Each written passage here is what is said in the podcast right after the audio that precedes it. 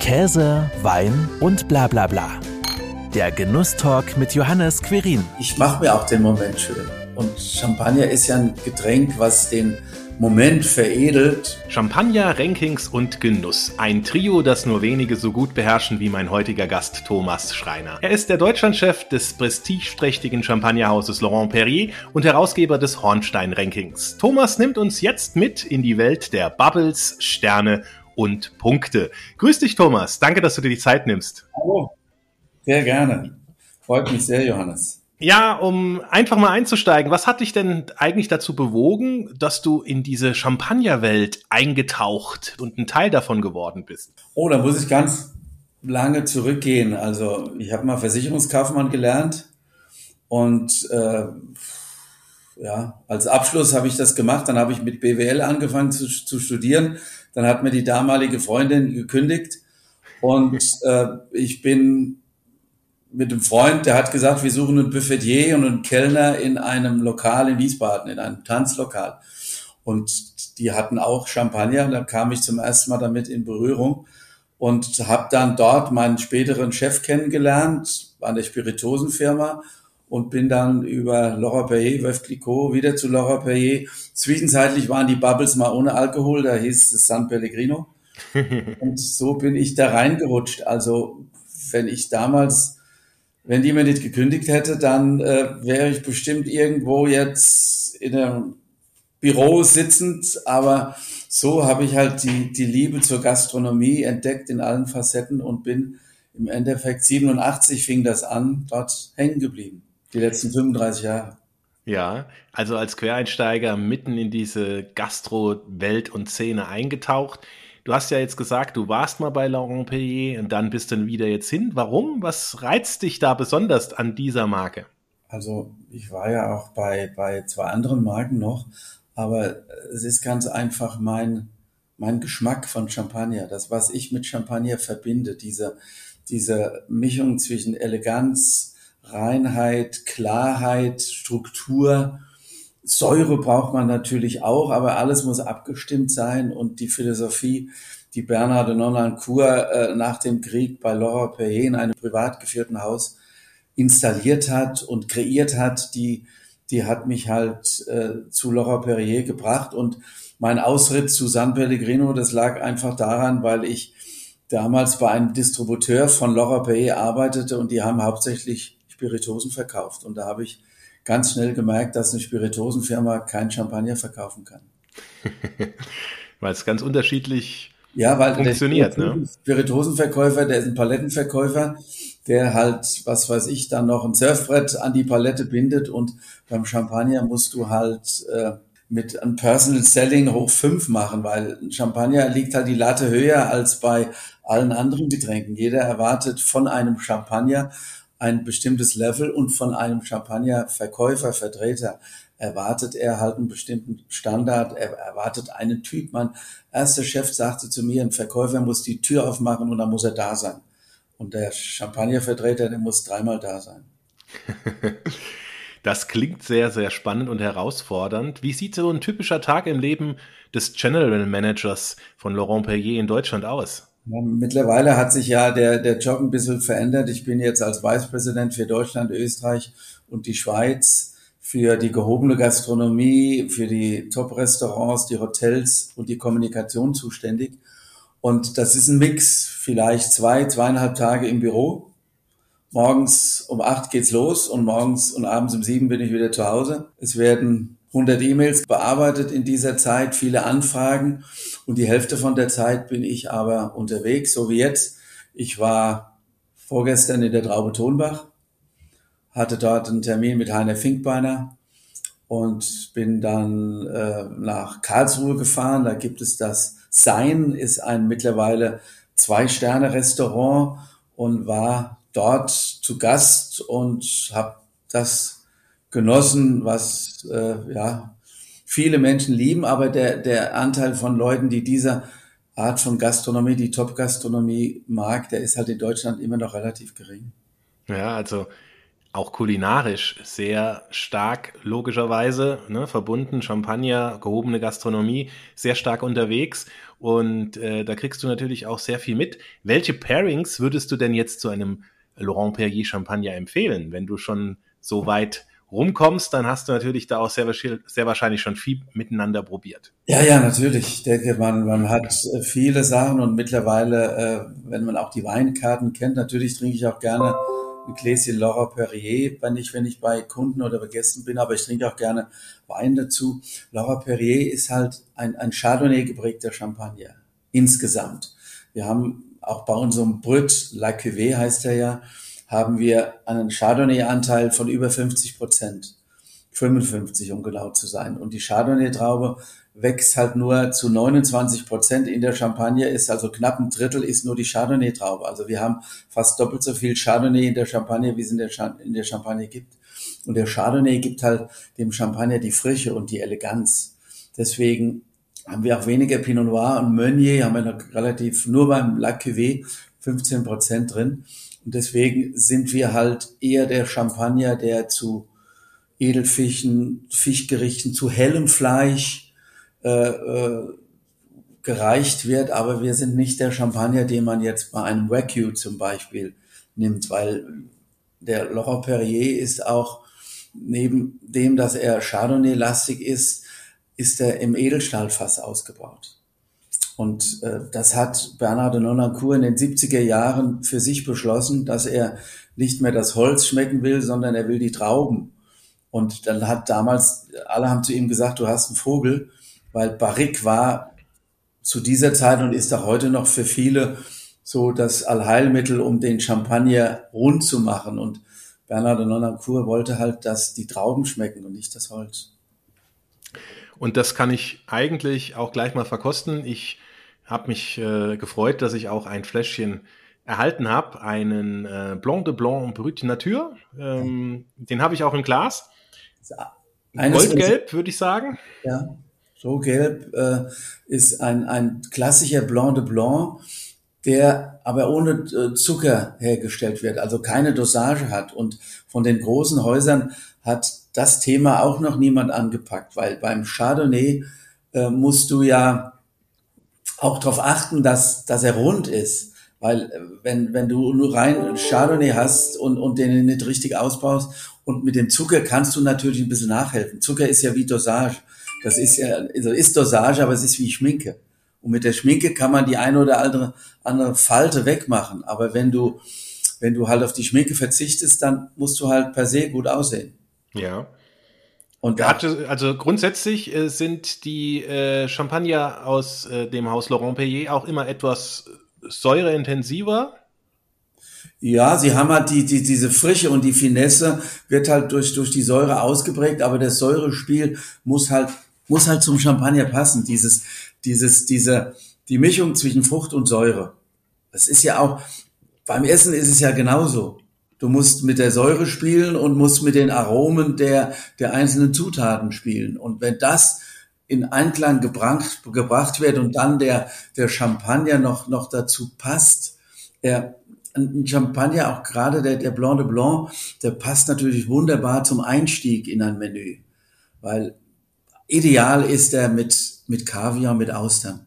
Weil bei Kaviar und Austern ist Jod drin, Jod verträgt keinen Zucker also ist das an sich eine, ein perfekter Einstieg. Natürlich kannst du nicht bei jedem Essen mit Kaviar anfangen. Das ist zwar schön, aber kostet auch ein paar Euro.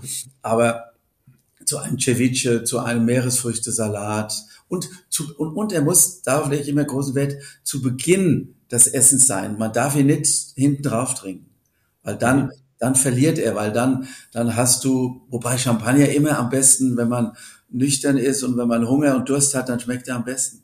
Morgens um elf, sagt man ja, zum, zum Frühstück, da genügt auch ein Gläschen und dann hast du genau diese beschwingte Champagnerart in dir. Ja, also ich, ich kann nicht klagen, er schmeckt jetzt auch sehr gut. Also er hat die typische, ich sag mal, die typische Champagner-Brioche-Note natürlich mit dabei und diese Fruchtigkeit hier, so Zitrusfrüchte, die man ja. dann auch merkt, eben auch so, ja, also das ist schon was sehr, sehr Angenehmes muss ich sagen. Ja. Könnte man sich dran gewöhnen. Ja, Ich trinke den auch sehr, sehr gerne. Es ist ja unser, wenn man so will, das jüngste Baby von Laura Perrier, das erst sechs oder sieben Jahre alt ist. Und, und wir haben lange den, den Kellermeister gelöchert und haben gesagt, wir sind ein Chardonnay-lastiges Haus, aber haben keinen Chardonnay, keinen reinen. Und dann irgendwann bei einem Meeting, er hatte nichts gesagt, auf einmal wurde eine Flasche vom Kellner in weißen Handschuhen serviert und wir guckten schon und sagten, naja, für ein Rosé ist aber das Etikett sehr, sehr verblichen. Und dann sagte er nur, ihr wolltet ihn haben und hier ist er, wieder verkaufen. Und das hat dann auch, auch sehr, sehr gut geklappt. In der Magnumflasche ist er übrigens, da entwickelte er sich noch, noch ein bisschen intensiver und ist dann noch ein bisschen voller im, im Volumen. Mhm. Also wenn du jetzt dann in der Gastronomie, in der Spitzengastronomie unterwegs bist, ähm, die entsprechend auch besuchst, ist das natürlich ja auch immer ein Gespräch, was, was erwartet vielleicht auch der Gastronom, der Koch, der Sommelier an, an, von einem Champagner und äh, kriegst du da auch dann extreme Rückmeldungen, wo man sagt, ja, das ist gut gelungen oder das ist schlechter gelungen? Ja, klar, ich meine, die, die, die Gastronomen, die Köche sind, sind sehr kritisch mit allen Zutaten, die sie verwenden. Und der Champagner ist ja dann auch was, was, was zum Essen dazugefügt wird. Den kann er zwar nicht, nicht behandeln, wie er das, das, das Essen behandelt, aber er, er möchte schon seinen Kochstil und gerade der Champagner, das ist immer Chefsache. Also der Sommelier, aber da spricht auch oft der Koch oder der Inhaber mit, weil es so ein bisschen auch so eine Identitätssache ist. Und Heinz Winkler hat mal einen, einen sehr, sehr guten Satz gesagt. Er hat gesagt, ein Champagner muss öffnen. Er muss Durst aufs nächste Glas und Hunger auf mein Essen machen.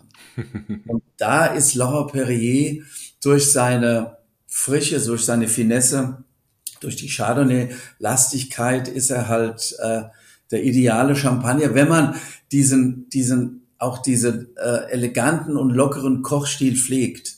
Also ein Hans Haas zum Beispiel, auch, auch das sagte immer, der La Cuvée aus der Magnumflasche ist der perfekte Champagner für meine Gerichte. Und Hans hatte ja, als er im, im Tantris über 30 Jahre gearbeitet hat, Gäste gehabt, die nicht nur einmal im halben Jahr, sondern zweimal in der Woche kamen. Und wenn du das machst, dann muss das Essen wirklich sehr, sehr gut sein, gerade in so einer Stadt wie München. Da ist ja, liegt ja die Latte sehr, sehr hoch. Und, und da äh, ist es halt ein Champagner und das Feedback hat er mir dann auch immer oder haben viele mir auch von den, von den Gästen gegeben, die sagen, wunderbar, das, das ist, das macht Lust aufs nächste Glas. Und das hat der Heinz damals in einem Satz wunderbar verkleidet und hat gesagt, dann, dann ist er für mich passend. Was ist denn jetzt dein persönlicher Genussmoment mit einem Glas Laurent Perrier Champagner? Also das kommt auf die Situation an. Also ich bin da nicht, nicht festgelegt und sage nur, wenn ich auf 2000 Meter bei blauem Himmel äh, im Pulverschnee sitze oder wenn ich in, in, in Spanien jetzt auf der Terrasse sitze, sondern ich mache mir auch den Moment schön. Und Champagner ist ja ein Getränk, was den Moment veredelt und manchmal gönne ich mir auch, auch einfach nur so, wenn ich auch, auch sage, Mensch, jetzt, jetzt hätte ich Lust dazu. Natürlich bin ich, wenn ich unterwegs bin, jetzt komme ich drei Tage, da habe ich natürlich einige Gläschen getrunken und dann mache ich zu Hause mal ein bisschen bisschen langsam. Aber dann, ob das jetzt nach einer schönen Golfrunde ist oder nach einer schlechten Golfrunde, äh, genauso. Ich erinnere an den Satz von Napoleon, der sagte, Champagner in der Niederlage braucht man ihn und beim Sieg verdient man ihn. Das zeigt so das, das, das Spektrum. Und du, ich meine, du, wenn du ein, ein, wenn du den Moment und den Genuss liebst, dann gibst du dich halt nicht mit, es gibt viele anständige und gute Sekte, aber ein Champagner ist halt durch die Länge, die er im Abgang hat, halt ein, ein Schaumwein, ein schäumender Wein, der halt einfach was Besonderes ist. Es gibt auch tolle Spumantes und auch in Deutschland gibt es sehr, sehr gute äh, klassische äh, Flaschengärungssekte oder Schaumweine, die eine wunderschöne Nase haben, aber die relativ schnell dann im Gaumen weggehen. Und das ist halt durch, durch die Erdigkeit des Champagners hat er halt so eine, so eine, ja, so eine Fülle im, im, in der Kehle, die halt außergewöhnlich ist und die auch als DNA für Champagner genutzt werden kann. Mhm. Jetzt hatte ich eingangs ja gesagt, Sterne, Genuss, Ranking kommen wir jetzt einfach auch nochmal zum zweiten Punkt, der dich ja auch begleitet. Lass uns doch mal über das Hornstein-Ranking sprechen. Ne? Guide Michelin, Gomillot, Waterguide, San Pellegrino, du hast ja auch dort gearbeitet, die San Pellegrino-Liste. Das sind alles Rankings, die man schon mal öfter gehört hat als jetzt das Hornstein-Ranking, ähm, das ja nach dem früheren Sterneköch und Hotelier Wolf von Hornstein mhm. benannt wurde und 81, richtig, zum ersten Mal erschienen ist. Ja, genau. Zum 42. Mal ist jetzt erschienen. Und äh, wann hast du übernommen? Vor 14, vor 14 Jahren. Vor 14 Jahren. Wolf ist mit 89 gestorben und ich habe ihm immer schon ein bisschen, bisschen geholfen, auch dann eine Anzeige damals, war ich noch bei Pellegrino. Und dann ähm, hat er, irgendwann haben wir mal drüber gesprochen und dann hat er gesagt, na ja, wenn, wenn, wenn ich mal nicht mehr bin, dann wäre es schön, wenn das jemand weitermachen würde. Und da habe ich gesagt, Wolf, das würde ich gerne machen. Und da hat er sofort die Hand drauf gegeben und per Handschlag haben wir das vereinbart. Er hat nur gesagt, ich hätte einen Wunsch, dass es den Namen Hornstein-Ranking weiterträgt. Und da hat er offene Türen eingerannt bei mir, weil ich wollte es ja nicht Schreiner-Ranking oder Laurent-Perrier-Ranking nennen, sondern es ist, wie du sagst, bei, bei der Masse der, der, der Konsum, Konsumenten ist es nicht im Kopf, aber bei den Köchen ist es im. Und äh, das ist ja das älteste Ranking und alle die anderen Rankings, die es gibt, du hast eben San Pellegrino gesagt, es gab auch mal von San Pellegrino ein Ranking in Deutschland, das hieß die kulinarische Auslese. Habe ich übrigens zu meiner Lora, äh, zu meiner San Pellegrino Zeit auch ins Leben gerufen. Das war auch ein Werk, so wie es Gerolsteiner gemacht hat. Dann gab's eine, eine Liste äh, vom Kapital. Es, es gab mehrere Listen, aber sie sind alle verschwunden. Es gibt in der Schriftform nur noch das Hornstein-Ranking, das regelmäßig jährlich herauskommt. Andere Rankings gibt es noch im Internet, aber von den, von den Schriftformen ist das Hornstein-Ranking äh, das, das älteste und das, was auch Deutschland, Österreich, Südtirol und die Schweiz, also den deutschsprachigen Raum abdeckt und äh, mit dieser Besonderheit von Hornstein aufwartet, nämlich jeweils die schlechteste Platzierung rauszustreichen solange es nicht der Michelin in Deutschland ist. Genau, da wäre es vielleicht auch mal ganz interessant, wie läuft es genau ab? Wie funktioniert das? Ihr aggregiert die Ergebnisse ja. der anderen Restaurantführer zusammen. Du hast ja. gerade gesagt, das Schlechteste fliegt raus. Ja, wir, wir geben 400, 500 Restaurants ein in eine Liste und äh, kumulieren dann die besten 200 in Deutschland, die besten 50 in Österreich, 30 in oder 50 in, in äh, der Schweiz und 30 in Südtirol und äh, kommen dann zu, zu, unserem, zu unserem Querschnitt und nehmen, wie gesagt, lassen den, den Michelin immer drin. In Österreich ist der Gomeo, der immer drin bleibt, weil es zum Bedauern der österreichischen Gourmets keinen Führer von Michelin in Österreich gibt, obwohl man jetzt wieder dran arbeitet. Also die Österreicher arbeiten dran. Und äh, dann kommt halt das, was, was Wolf äh, immer sagte, du kannst der Beste sein, wenn du einen Feind hast, kannst du immer noch der Beste sein. Also wenn einer dich nicht mag, ist es ja subjektiv. Und ich sage immer, wir fassen die subjektive Wertung der Führer objektiv zusammen. Dort in diesem Führer ist, ist keine Meinung von mir drin. Ich habe natürlich auch persönliche Favoriten und habe es natürlich gerne, wenn die Häuser, die vorne sind, auch Perrier führen. Aber ich sag mal, wenn auf den ersten 20 Plätzen 20 Häuser wären, die kein Perrier führen werden, dann wäre das so. Und, und äh, deswegen ist es wirklich eine, eine, eine objektive äh, Zusammenwertung der, der, von subjektiven Meinungen, die natürlich, du musst auch irgendwann hingehen und musst sagen, drei Sterne setze ich dann gleich mit fünf Hauben und mit den Gomeo-Punkten. Natürlich wissen wir, dass, dass der Stern so das, das Seligmachende ist. Ein, ein drei Sterne haben eine größere Bedeutung als, als fünf Kochmützen oder fünf Fs im Feinschmecker. Aber trotzdem muss ich es ja zusammenführen und kann ja nicht, wenn ich nämlich hingehe und sage, der Michelin ist Mehrwert, dann habe ich ja schon eine Wertung reingebracht. Und dadurch, dass ich halt in Deutschland sieben Führer, in, in, in Österreich fünf Führer nehme, ist ja eine gewisse äh, ja, Objektivität vorhanden. Mhm. Wo liegen dann da die besonderen Herausforderungen? Du hast jetzt gesagt, die Gewichtung muss eigentlich schon mal rausfliegen, ne? damit man da nicht irgendwie sagt, ja, ne, drei Sterne sind fünf Hauben oder wie auch immer, sondern was ist jetzt die spezielle Herausforderung, da tatsächlich dann auch mit einem guten Maß nachher das Ganze zusammenzuführen? Ja, man muss halt ein bisschen Fingerspitzengefühl haben, wenn man, wenn man praktisch dieses Tableau macht und das, und die, die dann auf, auf, auf eine, auf eine Stufe stellt. Und beim Gourmillot und beim Michelin haben wir ja zusätzlich noch die Restaurantbewertung drin. Weil äh, die anderen Führer gehen teilweise nur auf die Küche. Und wir sagen ja, wir sind für die Restaurants und haben da auch im Michelin und im Gourmillot noch die Restaurantbewertung und, und, und die Weinbewertung, die halt dann äh, je nachdem mit Symbolen gekennzeichnet ist drin. Mhm. Aber also das, das Schwierigste ist im Endeffekt immer, diese, diese 100.000 Daten so zusammenzuführen, dass auch keine Fehler drin sind. Was denkst du, wie oft wir das durchlesen, damit der Meier mit EY oder mit AY, damit äh, der Elverfeld mit V und nicht mit F geschrieben wird und dass die, dass die Zeiten, wo offen ist, richtig sind, aber irgend, irgendwelche Fehler sind halt immer mal drin, weil das ist, das ist menschlich. Und aber wir, wir gucken, dass die Fehlerquote halt ganz, ganz gering bleibt. Und je, je niedriger die Nummern, desto weniger müssen die Fehler sein.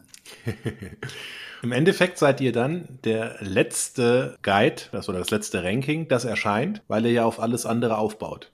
Ja, das, das ist natürlich in den letzten Jahren durch die Pandemie hat, hat jeder das zum Anlass genommen, weiter den, den, den Termin, wo es den Erscheinungstermin nach hinten zu legen. Und früher war es ein ungeschriebenes Gesetz oder irgendwo hat es jetzt eingebürgert, der Michelin ist der letzte und kommt Anfang November raus. Jetzt kommt der, der Michelin Anfang Mai raus. Jetzt kommt zum Beispiel der Michelin in der Schweiz im Oktober raus. Aber dann kannst du ja nicht warten, weil dann hättest du noch zwei Monate. Und deswegen haben wir gesagt, wir müssen irgendwann eine Deadline nehmen und nehmen zu dieser Deadline die dann verfügbaren Führer mit auf. Und das nächste Thema ist auch dann das Internet. Wir haben die, die Führer in der, in der Schriftform aufgenommen. Aber einige Führer gehen jetzt hin und machen, wenn sie rausgekommen sind, trotzdem noch ihre Internetbewertung. Mhm. Wir gehen aber von der, aber das diskutieren wir auch, auch jedes Mal wieder, weil, aber dann musst du ja auch irgendwann mal eine Deadline setzen. Weil äh, im Internet, äh, wenn du sagst am 1. April, und dann, äh, wenn einer am, am 5. April dann, dann sagt der Mensch, ich habe doch hier die 98 Punkte. Und dann sage ich, ja, aber am 5. April und am 4. haben wir das, das ist nicht ganz einfach. Und, und ich hätte es auch im Sinne der Führer, wäre es mir wirklich lieb, wenn, wenn die spätestens Anfang des Jahres im, im sage ich mal, im Februar rauskommen, weil dann hast du noch, noch, noch zehn Monate. Und so musste ich dieses Jahr bis zum Juli warten und dann kommt ja im Oktober schon der erste Führer, der Feinschmecker kommt dann im Oktober schon raus. Und ich bin halt dann erst, wir haben das äh, Anfang Juli haben wir es präsentiert im, im Adrenalin, im, im Europapark in Rust. Und äh, dann kam es halt Anfang, Anfang Juli raus. Mhm. Setzt natürlich dann auch immer so, ne, die Geschwindigkeit nimmt dann letzten Endes ja auch wieder zu, wenn dann schon wieder der nächste neue rauskommt und ja. ähm, man da eigentlich wieder anschließen muss, ne? Ja. Du hast gesagt, die Bedeutung bei den Köchen ist da relativ hoch. Gibt es da eine tolle Geschichte, Anekdote, die, äh, die du da erlebt hast? Anekdoten, ich war, als ich jetzt im, im Verein war und, und in, in anderen Häusern sehe ich halt, wenn, wenn die, die Restaurant, äh, äh, die Urkunden der Restaurants und das, das Michelin-Schild und das Gourmillot-Schild da steht und dann hängt auch immer die Hornstein-Urkunde daneben. Und das, das freut mich natürlich, wenn, wenn, weil ich möchte ja mit, mit diesem Ranking Werbung für die Gastronomie machen. Ich habe eine Hochachtung vor Köchen, weil gestern habe ich es wieder festgestellt in dem Fein und vorher im 1789 in, in der Traube in, in Tonbach. Diese, diese Kunst, die auf den Teller gebracht wird, dieses Spiel mit, mit, mit der Säure, mit den Aromen, dass das bis zum Exzess bis zur Perfektion zu betreiben und wenn du dann, dann diesen Geruch wahrnimmst und dann, wenn der Geschmack dich nicht enttäuscht vom, vom Geruch und, und du, du dir Zeit nimmst, um das zu genießen und dass dir, dir praktisch wehtut, wenn du das Kunstwerk zerstören musst. Aber bei dem Geschmack, der dir dann und dem Geruch, der dir dann oftmals entgegenkommt, dann, dann äh, machst du das natürlich und, und, und freust dich, wenn du, wenn du sowas genießen kannst. Mhm. Also es ist ja auch die, die Kur, die Kür meines, meines Jobs. weil, weil die Pflicht ist natürlich auch, dass die Verkaufszahlen stimmen und dass, dass halt äh, die, der Auftritt der Marke dementsprechend ist. Aber die Kür ist wirklich, wenn ich dann auch gerne alleine in einem Restaurant sitze und kann mich dann komplett auf das Essen konzentrieren. Und äh, das auch entsprechend dann genießen, was sich ja. letzten Endes entweder ja in, in der Flasche, wenn es ein Champagner aus eurem Hause gibt, oder dann im Hornstein-Ranking auch niederschlägt. Ne? Gibt es denn da überhaupt dann auch so Überraschungen, wo man plötzlich denkt, ah, jetzt haben wir hier aggregiert und jetzt kommt da einer nach vorne, den wir vorher gar nicht so weit vorne gesehen haben? Oder ist das immer relativ klar, wer weit vorne ist im Gomillot und weit vorne im Michelin, der ist dann auch weit vorne also im Hornstein-Ranking? An, an sich schon an, an, an sich äh, ist so der, also man merkt auch im nächsten Jahr, wenn jemand einen Michelin-Stern bekommen hat, dann ist er auf einmal im nächsten Jahr auch in diesen anderen Führern drin. Weil Michelin und Gomio haben halt die, die, die größte Durchsicht im Markt und das Thema Testen ist natürlich auch ein Thema, was in der Gastronomie sehr oft auch besprochen wird oder angesprochen wird, weil äh, Gomio und, und vor allen Dingen Michelin testen die Häuser und nicht alle Häuser testen, also nicht alle Führer testen die Häuser. Mhm. Das ist natürlich manchmal etwas schwierig. Natürlich, die drei Sterne werden getestet und die zwei Sterne auch, aber danach hat es halt dann einige Lücken und deswegen kommen auch manchmal Häuser, die, die einen Michelin-Stern jetzt haben, äh, sind in, in, in den Führer im letzten Jahr nicht drin, aber im nächsten Jahr sind sie drin, weil alles, was, wenn die Sterneliste rauskommt, dann denke ich mal, nehmen alle Führer, nehmen die mit und, und, und gucken sofort, aha, wen habe ich drin und gehen dahin und, und, und besuchen das. Mhm. Jetzt kommst du natürlich auch sehr viel in der Gastrozene in Deutschland, Schweiz, Österreich rum. Wie entwickelt sich denn speziell jetzt die deutsche Gastrozene aus deiner Sicht? Also ich, ich bin der Meinung, dass, dass man in Deutschland sehr, sehr gut essen geht, essen gehen kann und dass man vom Preis-Leistungs-Verhältnis äh, Deutschland, Österreich, auch die Schweiz, so Schweiz, so teuer ist die Schweiz in der Spitze nicht. In der Breite schon. Also es kann schon mal passieren, gehst in ein normales Lokal und kriegst dann Wiener Schnitzel für 59 Franken aufgetischt. Aber wenn du in die Top-Gastronomie gehst, das große Menü der zwei oder der drei Sterne-Köche liegt auch nicht, nicht über 300 Franken. Und so hast du in Deutschland ja auch ungefähr 280, 290 bei, bei den drei Sterne-Menüs. Und wenn du dieses Level vom, vom Geschmack her in Frankreich hättest, äh, würdest du in Paris fast das Doppelte zahlen. Mhm. Da hast du mal eine, eine Hauptspeise für 120 Euro drin oder auch eine Vorspeise für 70 oder 80. Und da ist in, in Deutschland äh, das, das Preisniveau deutlich drunter, was im Preis-Leistungs-Verhältnis natürlich ganz hervorragend ist. Und viele Köche haben ja auch in den letzten Jahren die, die Regionalität äh, äh, entdeckt und, und bereiten dann äh, oder Produkte, so der Norbert Niederkofler aus Südtirol, der hat es ja bis zum Exzess äh, weiter oder perfektioniert und, und nimmt noch nicht mal Olivenöl, weil er das Olivenöl in Südtirol nicht, nicht anbauen kann. Und der hat wirklich nur Produkte, die es aus dieser Region zu diesem Zeitpunkt gibt. Und es gibt auch andere Beispiele, was weiß ich, der Edip Siegel im Achental, äh, hat eine, eine, eine Fischkarte, die, die sehr stark vom, vom Chiemsee, wie, wie, auch, wie auch viele andere bevorzugt wird. Und das, das denke ich mal, ist ein, ist ein sehr, sehr guter und, und richtiger Schritt, um auch das Thema äh, Footprint und so weiter dann, dann äh, richtig zu würdigen. Siehst du denn so andere Themen, Trends, die sich da entwickeln, gerade aktuell? Äh, ich, ich sage mal so, es, es gibt jetzt nicht den, den Megatrend, das war ja war vor Jahren, als El Bulli kam, dann hat jetzt jeder mit dem Bunsenbrenner rum, rumgerannt und, und heute hat jeder seinen eigenen Stil, der natürlich viel klassisch französisch äh, äh, oder auch die Art von Heinz Winkler, damals das Produkt komplett in den Vordergrund zu stellen, das Puristische oder auch in, in Skandinavien sind ja auch Trends geboren. Und wenn man von Trends spricht, dann sage ich immer, das Asiatische ist kein Trend mehr, sondern ein Sockel geworden.